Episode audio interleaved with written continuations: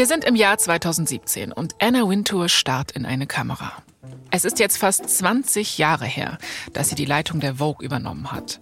Und in dieser Zeit hat sie die Modeindustrie nicht nur verändert, nein, sie hat sie revolutioniert. Anna Wintour hatte auf alles Einfluss. Wie Mode vermarktet wird, was wie gut oder wie schlecht verkauft wird, das alles lag zu einem großen Teil auch in Annas Händen. Und Anna hat in den letzten Jahrzehnten in viele, viele Kameralinsen geguckt, genau wie heute. Eigentlich müsste sie also total entspannt sein und ein Profi bei solchen Terminen. Heute ist sie dafür sogar bei sich zu Hause, also alles andere als stressig. Aber Anna ist überhaupt nicht entspannt.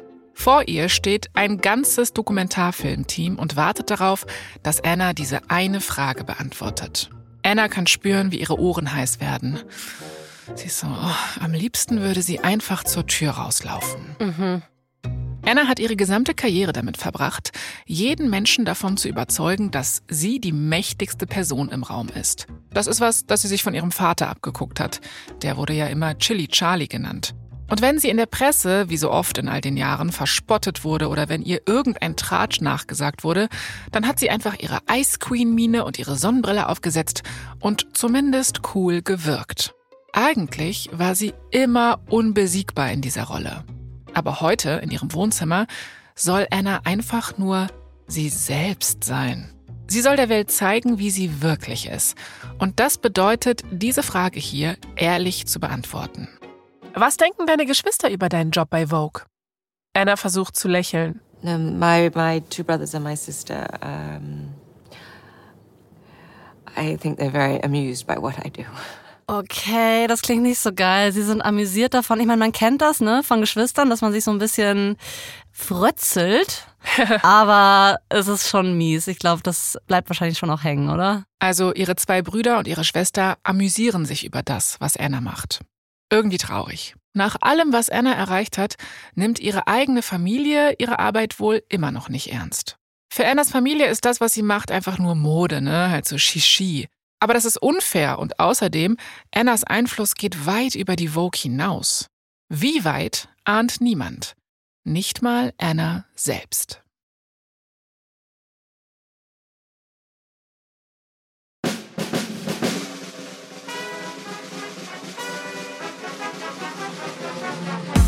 Ich bin Jasmin Polat. Und ich bin Anna Bühler. Und ihr hört verdammt berühmt von Wondery. Hier erzählen wir euch die Geschichten der Menschen hinter dem Gossip.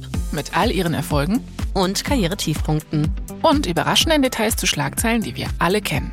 In der letzten Folge waren wir dabei, wie sich Annas Rivalin Tina Brown zur Chefredakteurin der Vanity Fair hochgearbeitet hat. Ein paar Jahre bevor Anna Chefredakteurin der US Vogue wurde. Anna hat sich daraufhin aber bald ein neues Ziel gesetzt. Sie möchte ein hohes Tier bei Condé Nast werden und Alexander Lieberman ersetzen. Allerdings hat ihr den Job ein 30-jähriger ehemaliger Protégé von ihr weggeschnappt. Anna ist sich sicher. Okay, das war vielleicht eine Niederlage. Aber sie ist noch lange nicht am Ende angekommen. Das ist Folge 4, das Statement.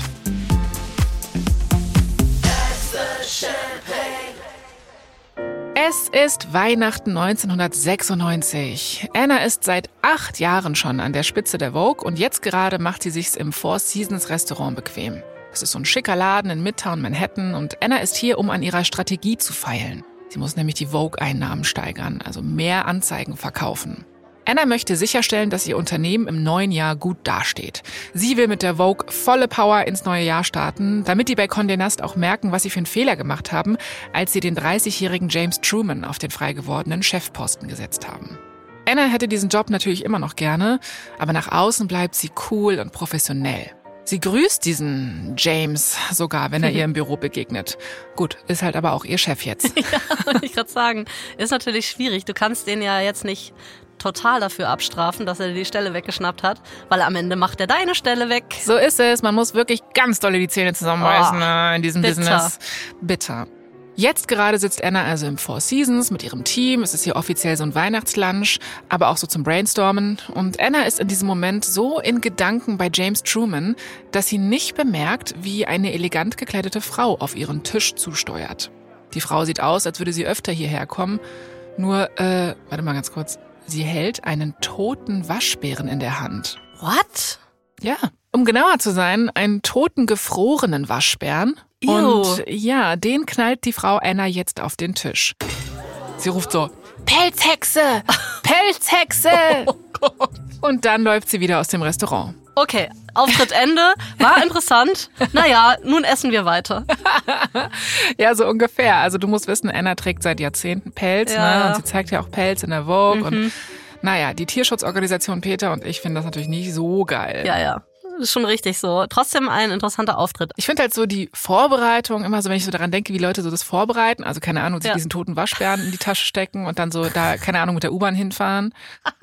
Stell dir vor, du sitzt so in der U-Bahn und vor dir ist so eine Frau und die hat einfach so einen toten Waschbär in der Tasche Guckt und du noch weißt so einen nichts. Schwanz raus. Ja. Naja, also Anna bekommt also seit Jahren schon ne, Hassbriefe von PelzgegnerInnen. So ein toter, gefrorener Waschbär auf ihrem Restauranttisch ist allerdings auch für sie neu. Alle im Restaurant am Tisch sind natürlich erstmal so oh, voll fassungslos. Ne? Anna verzieht aber keine Miene. Sie wirft einfach eine Serviette über das Tier und sagt, frohe Weihnachten. Okay, das ist auch slightly awkward. Äh, interessante Art und Weise, damit umzugehen. Aber sie ist halt doch so eine taffe Frau und will wahrscheinlich hier keine Zugeständnisse machen. Ne? Nee, also genau, ich kann es mir auch genau vorstellen, wie sie sagt, Merry Christmas. Ja. ja, ist halt Classic Anna, ne? Dabei ist ihr eigentlich wahrscheinlich gar nicht so nach lockeren Sprüchen zumute, weil das ganze Jahr war irgendwie schon ziemlich Mist. Sie hat sich kaputt gearbeitet für nichts und wieder nichts, wie es scheint. Und zu Hause läuft es irgendwie auch nicht viel besser. Früher konnte sie ja über all ihre Probleme bei der Arbeit mit David sprechen. Der hat sie dann in den Arm genommen und ihr gut zugeredet. Aber in letzter Zeit haben sich die beiden immer weiter voneinander entfernt. Am Ende des Abends fährt Annas Chauffeur sie nach Hause. Anna steigt aus, geht rein und legt sich neben David ins Bett. So wie jeden Abend.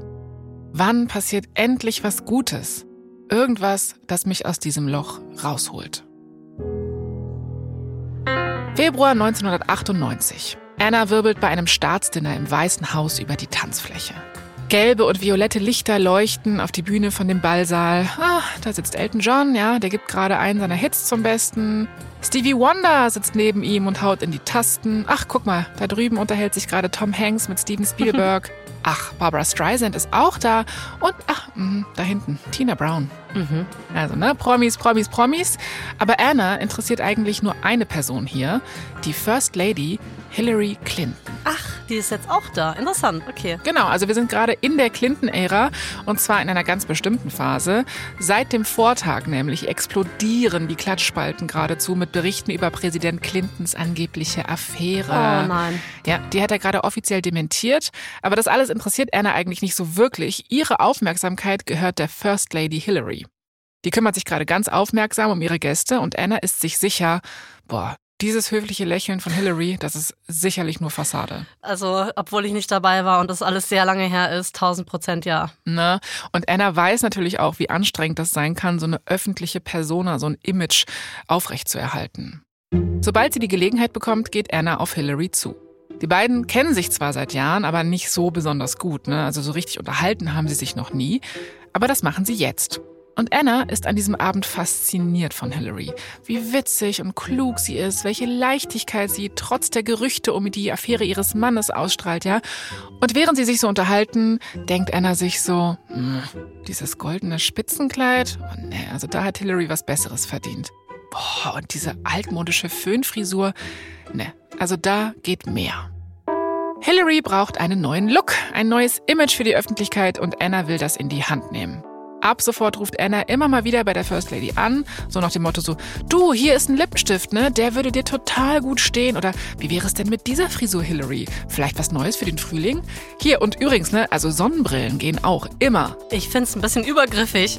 Also, wenn ich mir vorstelle, dass ich der First Lady die ganze Zeit so versuche, ihre Garderobe ein- und auszureden.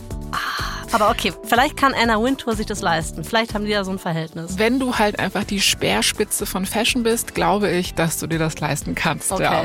Anna plant auch einen Artikel über Hillary Clinton in der Vogue und zwar soll Hillary dafür auch aufs Cover.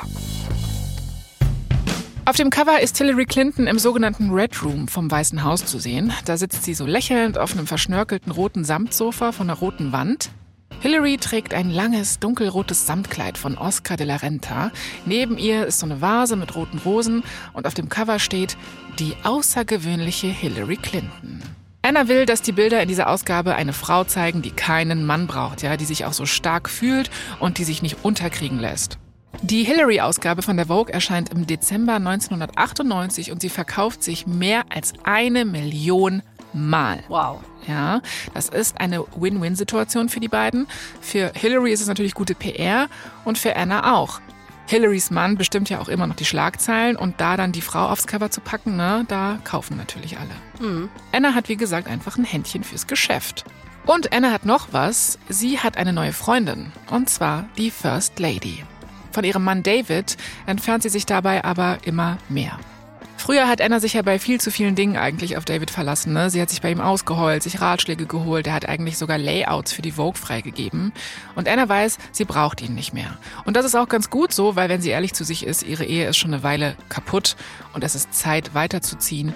Anna kann sich jetzt voll und ganz auf andere Dinge konzentrieren.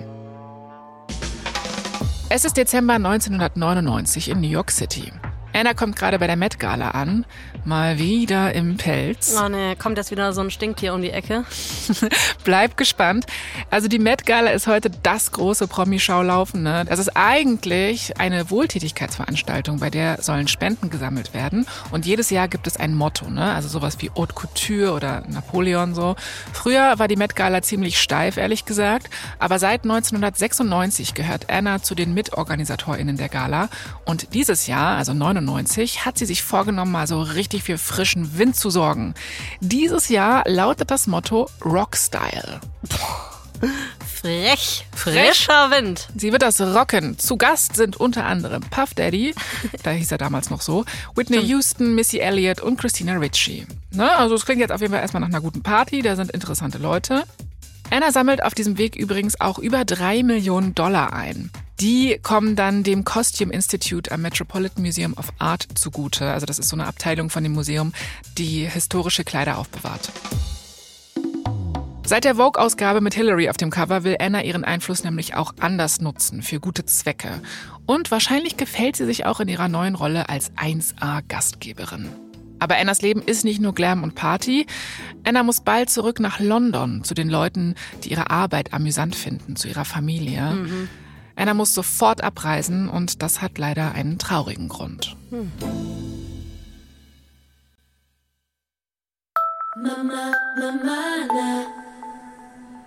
Es ist der 13. Dezember 1999. Anna ist in London und kämpft mit den Tränen. Ihre Sonnenbrille hat sie heute ausnahmsweise mal in der Handtasche verstaut. Vor ihr sitzen die vielen Gäste schweigend. Sie alle warten darauf, dass Anna mit ihrer Rede beginnt. Heute ist die Beerdigung ihres Vaters, Charles Wintour. Anna ist nervös. In ihrer eigenen Familie fühlt sie sich immer noch unsicher und auch nach der Beerdigung wird es nicht besser. Als das Testament von Charles Wintour verlesen wird, fehlt Annas Name komplett. Boah. Ja, sie bekommt nichts aus dem Nachlass. Tatsächlich bekommt sie nur einen Brief von ihrem Vater.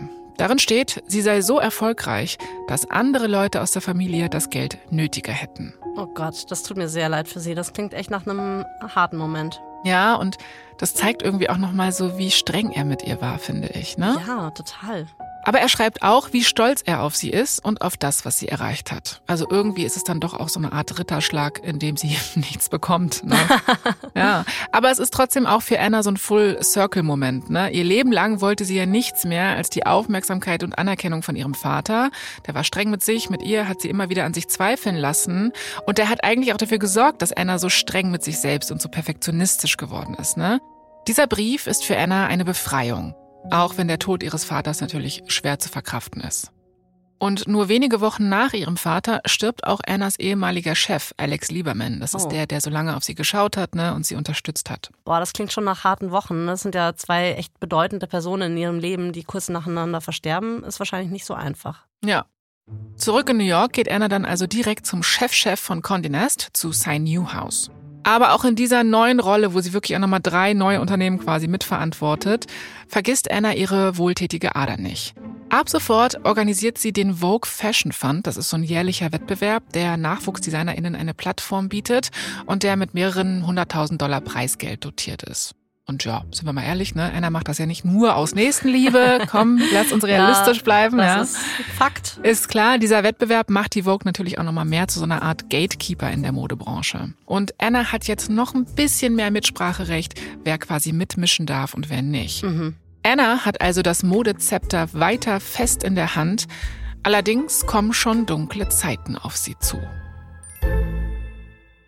Anna, wo warst du 2008? Ich weiß, dass ich 2008 Abi gemacht habe. Ich habe am Jahr davor Abi gemacht, das heißt, das war so mein geiles Gap Year und Praktikumsjahr, wo ich einfach nicht wusste, wer ich bin und wo ich hin soll. Es war eigentlich kein gutes Jahr, wenn ich jetzt so daran denke. Echt? Hast du gejobbt oder was hast du in dem Jahr Ja, gemacht? genau. Ich habe so gejobbt, ich habe so ganz viele Praktika gemacht. Was war das erste Praktikum? Da habe ich in der Zuschauerredaktion eines großen Privatfernsehsenders gearbeitet und habe da Briefe entgegengenommen von ZuschauerInnen Oh. und saß auch an der Hotline immer so zwei bis vier Stunden am Tag und habe dann so Anrufe entgegengenommen von Leuten, die gesagt haben, ja, äh, der Kommissar Rex, äh, der war aber in der letzten Folge, ähm, sah der aber anders aus und wie gehen Sie überhaupt mit dem Hund um? Und ja, da musste ich halt dann irgendwie gucken. Oh, was hast du denn Okay, gesagt? Lady. Ja, okay, genau. Ja, ich habe das immer natürlich äh, aufgenommen und habe mich auch lange mit den Leuten unterhalten, weil ich es auch irgendwie funny fand. Okay, das ist schon mal spannend. Also während du quasi in irgendeiner äh, Telefonzentrale sitzt, ist natürlich global was los. Im Herbst 2008 schüttelt nämlich eine weltweite Bankenkrise die Wirtschaft ganz schön durch und auch Condé Nast. Die Zahlen von Annas Vogue-Welt sehen nicht so gut aus, gar nicht gut. Wenn Anna nicht ganz bald was unternimmt, wird Condé Nast eine Menge Geld verlieren. Es muss also irgendwie neues Geld her. Aber das ist leichter gesagt als getan. Werbekunden springen ab, ne? die Auflagenzahl sinkt, die Leute kaufen insgesamt einfach weniger ein. Wenn Anna also nicht mehr Geld einnehmen kann, müssen die Kosten runter. Also fängt Anna an zu kürzen. Keine Auslandsreisen mehr für Fotoshootings. MitarbeiterInnen, die kündigen, werden nicht ersetzt. Und weniger RedakteurInnen dürfen zu den Modewochen nach Europa reisen. Aber all die Sparmaßnahmen bringen irgendwie nichts. Im Oktober 2008 wird erst die Men's Vogue eingestellt, dann auch die Vogue Living. Insgesamt übersteht Condé Nast die Krise und Anna auch. Und das Krasse ist bei all der Dramatik, die Vogue ist nur eine von zwei Zeitschriften bei Condé Nast, die 2008 sogar Gewinn macht. Oh, Das muss man auch erstmal schaffen in so einer Krise. total. Also man kann sagen, Anna bringt Condé Nast durch die Krise, auch weil sie nicht mehr nur auf Print, sondern mittlerweile auch auf ein Online-Angebot setzt. Ah, Ja, klar, wir sind ja mittlerweile im Internet. Im Das Internet. stimmt. Ich habe ja auch damals E-Mails von den ZuschauerInnen bekommen, ne? Mhm. Stimmt schon, ja. Also da musst du jetzt auch online ein bisschen sich durchkämpfen und Strategien entwickeln. Genau. Erinnerst du dich noch, was dein erster Social-Media-Account war? Äh, ich glaube, Lokalisten wahrscheinlich. Geil. Weißt du noch, wann es war? Müsste so 2006, 2005 gewesen sein. Also es war bevor ich Abi gemacht habe. Okay, krass. Ich weiß, dass ich seit 2010 bei Facebook war. Guckst du noch bei Facebook rein? Ich habe das nicht mehr, nee. Ich habe das Ah. vor zwei Jahren gelöscht. Krass. Ich hab's immer auf als Tab, einfach so als Beruhigung. Echt? Ja, Immer noch? Ey, das ist so ein Tick von mir. Ich muss immer links Facebook, dann YouTube, dann meine Excel-Tabelle. In welchem Jahr lebst du? Das nicht, ist, ich äh, links, das hatte ich auch, aber vor Ich gucke halt, Jahren. ich da auch nicht mal mehr rein, ne? Aber es ist halt einfach so eine, es ist so ein, so ein Tick. Naja, jedenfalls, Anna setzt auch auf Online. Und ich sag mal so, die Mühlen im Verlagswesen, die malen langsam. Trotzdem, sein Newhouse ist hin und weg davon und endlich, endlich holt er Anna in den Condé Nast Olymp. 2013 wird Anna Artistic Director, also künstlerische Leiterin bei Condé Nast und zwar zusätzlich natürlich zu ihrer weiteren Tätigkeit als Vogue-Chefredakteurin. Sie hat's geschafft. Also sie ist viel beschäftigt und es wird noch mehr werden, weil sie will nämlich eine Freundin unterstützen. Wir sind mittlerweile im Februar 2016. Wir sind auf der New Yorker Fashion Week. Anna bahnt sich ihren Weg durch die Menge. Ah, sie will zu ihrem Platz, ne? Natürlich in der ersten Reihe. Klar. Die Modenschau geht gleich los. Alle Augen sind wie immer auf Anna gerichtet. Diesmal aber aus einem ungewöhnlichen Grund, denn Anna hat das Undenkbare getan. Sie trägt ein T-Shirt. Okay, aber das äh, als überhaupt nicht Modekennerin überrascht sogar mich. Oder, jetzt pass auf, noch spektakulärer, als dass sie jetzt einfach nur ein T-Shirt trägt, ist das, was auf dem T-Shirt draufsteht. Nämlich ist da ein Bild von Hillary Clinton und darunter steht 2016. Ui, eine politische Botschaft auch noch drauf. Okay, also sie supportet sie wirklich im öffentlichen Raum und da wahrscheinlich, wo alle hinschauen, in der ersten Reihe der Fashion Week. Ganz genau. Nochmal kurz als Recap, ne? Im Februar 2016 will Hillary Clinton Präsidentschaftskandidatin der Demokraten werden. Mhm. Und das T-Shirt von Anna ist deswegen so spektakulär, weil die Vogue noch nie einen Präsidentschaftskandidaten oder Kandidatin unterstützt hat. Mhm. Und Anna will das jetzt eben ändern. Sie unterstützt Hillarys Kampagne ab sofort bei jeder Gelegenheit. Also sie organisiert Empfänge, Fototermine zusammen mit Hillarys Tochter Chelsea Clinton und Anna sammelt Spenden in Höhe von 200.000 Dollar. Krass. Sie ruft Leute auf, zur Wahl zu gehen und sie macht sogar per E-Mail Werbung für Designer-Merch. Dieser Designer-Merch ist für Hillary. Okay. Und sie sagt so, ja, also diese Merch-Kollektion ist stylish und individuell, ne? Ganz anders als die, ich zitiere, unfassbar hässlichen Krawatten dieses anderen Kandidaten. Der andere Kandidat. Der andere. Donald Trump natürlich. Genau, ist ein kleiner Burn an ihn. Und diesen Spruch haut Anna jetzt zwar so locker raus, ne? Aber man muss dabei auch erwähnen, Anna Wintour und Donald Trump sind echt gute Freunde. Nein. Doch, oh doch. Gott, das habe ich jetzt nicht kommen sehen. Mm, doch, doch, waren sie zumindest mal. Ah ja, okay. Trump hat nämlich seit Jahrzehnten einen sehr guten Draht zu Condé Nast. Aha. Also der taucht immer wieder in den Zeitschriften von dem Unternehmen Mhm. auf. In den 80er Jahren ist er auch das erste Mal in der Vogue, also auf diesen Klatschseiten, ne, bei den Society News, nicht weil er so eine krasse Fashion-Maus ist. Und Trump ist natürlich auch ein guter Freund vom Big Boss Cy Newhouse. Ja, okay. ne? Mhm, klar, die Mächtigen geben sich natürlich die Hand, ist klar. Klar. Und Cy Newhouse war sogar derjenige, der Trump dazu geraten hat, ein Buch zu schreiben. Als dann The Art of the Deal, also das Buch von Donald Trump, rauskam, brachte Tina Brown das wiederum ganz groß in der Vanity Fair. Also du merkst, das ist sehr verknüpft. Der Kreis schließt sich so langsam. Mhm. Anna war 2005 sogar Gast auf Trumps Hochzeit mit Melania und Melania war dann im Hochzeitskleid auf dem Cover von der Vogue und so weiter. Also du siehst, wo ich hin Ja, will. ja, okay. Ne? Also keine Ahnung, ob sie ihn wirklich persönlich so nett findet oder ob das natürlich auch eine Art einfach Pragmatismus und Business ist. Trump war auf jeden Fall ein wichtiger Kontakt in New York für Anna. Er war gut fürs Geschäft. Also das sollte man im Kopf behalten, wenn man so kecke Sprüche von ihr hört, ne? Dass wir schon äh, wissen, dass das auch ein wichtiger Kontakt für sie war. Ja. Es ist der 9. November 2016. Es ist der Morgen nach den Präsidentschaftswahlen. In wenigen Minuten wird Hillary Rodham Clinton, die Präsidentschaftskandidatin der Demokraten, eine Rede halten. Darin wird sie ihre Niederlage anerkennen. Und während der Rest der Welt vor den Fernsehbildschirmen klebt, geht Anna Wintour einen Korridor im Condé Nast Gebäude entlang. Sie und die anderen Frauen, die mit ihr an der Kampagne gearbeitet haben, sind fassungslos. Wie der Rest der Welt auch. Ja. Als Anna den Konferenzraum betritt, wartet dort schon ihre gesamte Belegschaft auf sie. Anna sieht aus wie immer, ne? Sonnenbrille, Bob, ihre Rüstung. Aber sie ist innerlich ziemlich fertig. Anna holt tief Luft. Fast bricht ihre Stimme, als sie sagt, Heute ist ein Artikel erschienen, in dem man mir vorwirft, mit meiner Unterstützung für Hillary Clinton zu weit gegangen zu sein. Hm, inwiefern? Ja, es geht in dem Artikel um die Frage, ob Politik etwas in Frauenzeitschriften zu suchen hat. Okay. Und das macht Anna sauer. Sie denkt an Hillary, die erste Präsidentschaftskandidatin, die die Vogue je unterstützt hat, in den 124 Jahren, die es die Zeitschrift schon gibt. Und Anna denkt an ihre Leserinnen. Die sind zur Wahl gegangen, sie haben gespendet, damit zum ersten Mal eine Frau US-Präsidentin wird und es hat einfach nichts gebracht. Anna steht trotzdem weiterhin zu ihrer Unterstützung und trotz aller Kritik findet sie, dass das das Richtige war.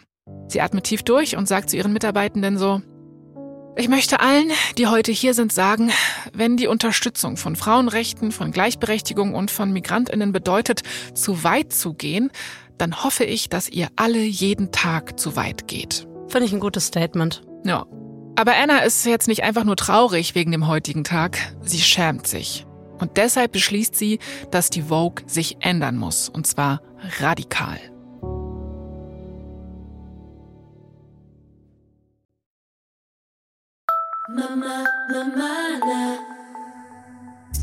Es ist spät an einem Abend Anfang 2017.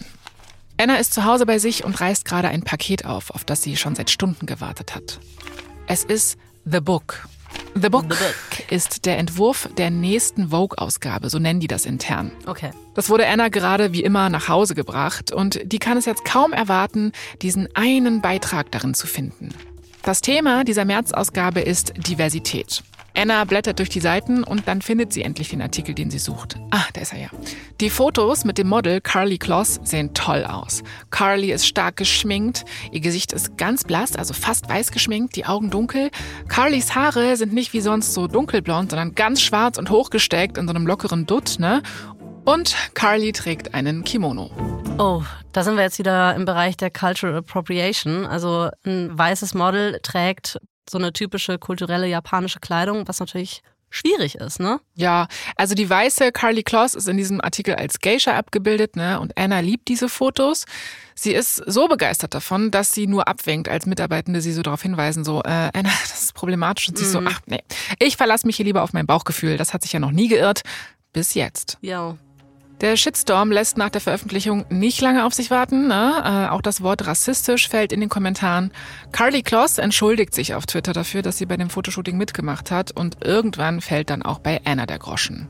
In den 30 Jahren, in denen Anna jetzt bei der Vogue ist, hat sie sich immer auf ihr Bauchgefühl verlassen und auch verlassen können. Aber ja, sie ist jetzt halt auch fast 68, ne? Vielleicht äh, verliert sie in manchen Dingen dann doch irgendwie den Überblick oder ist nicht mehr ganz so trendsicher. Sie hat definitiv blinde Flecken. Und ihre Mitarbeitenden haben vielleicht auch manchmal zu viel Angst vor ihr, um sie darauf hinzuweisen. Es ist Juni 2020. Anna ist auf dem Tennisplatz.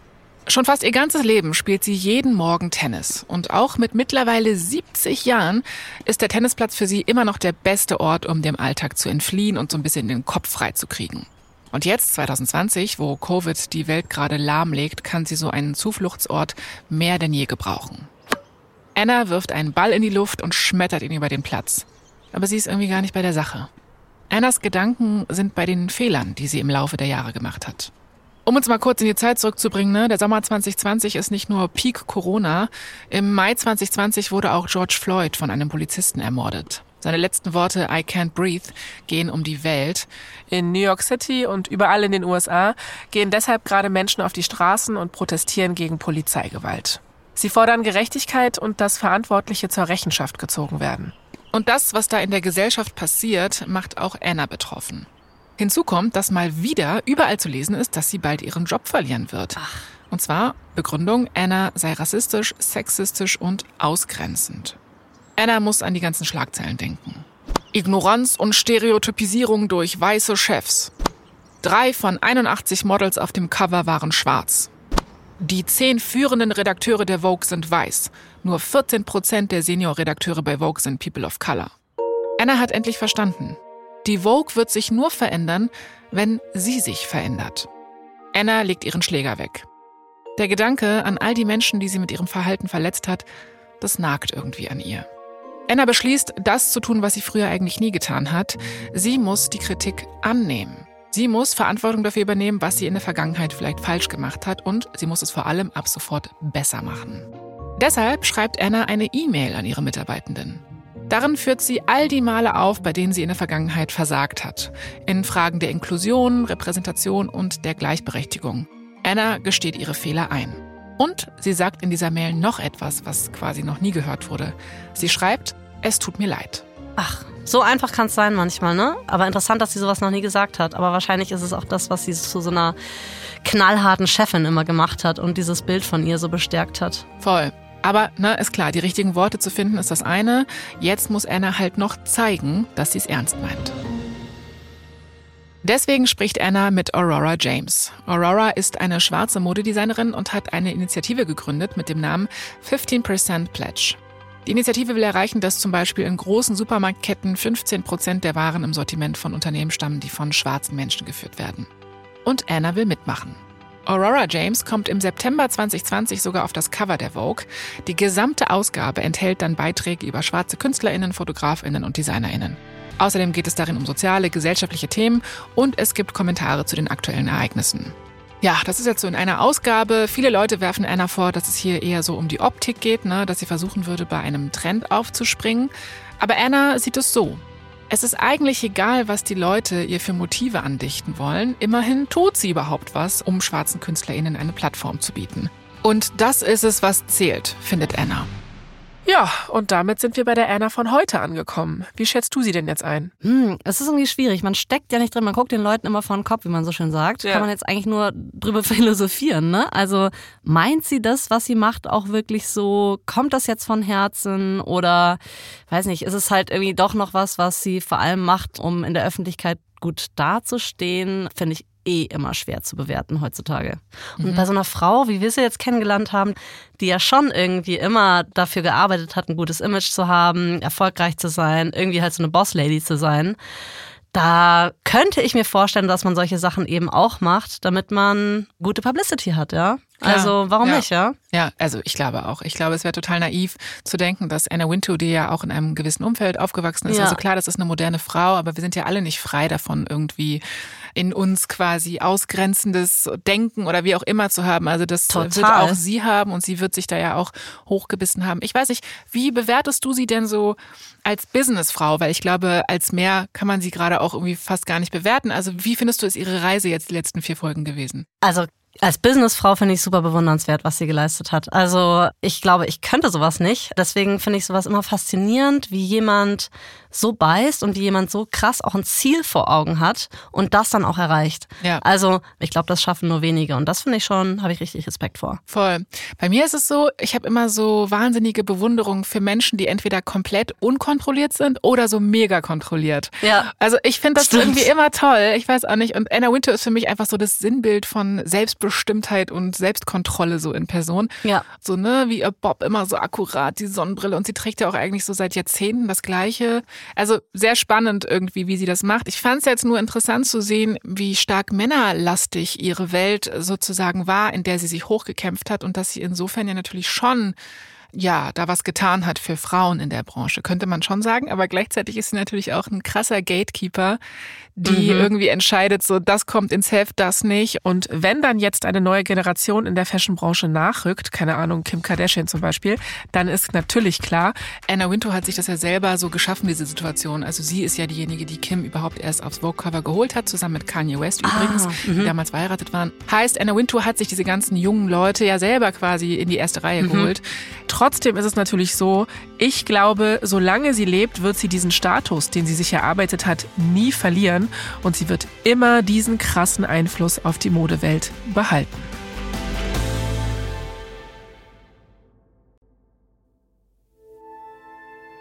Das war die vierte und letzte Folge unserer Serie Anna Wintour. In der nächsten Woche sprechen wir hier über eine meiner absoluten Heldinnen, Romy Schneider. Und viele denken sicher sofort, ah, Sissy, klar. Aber Romy Schneider war so viel mehr als das. Das hört ihr dann ab kommender Woche hier. Da bin ich auch gespannt, weil für mich ist sie auch im Moment Sissy.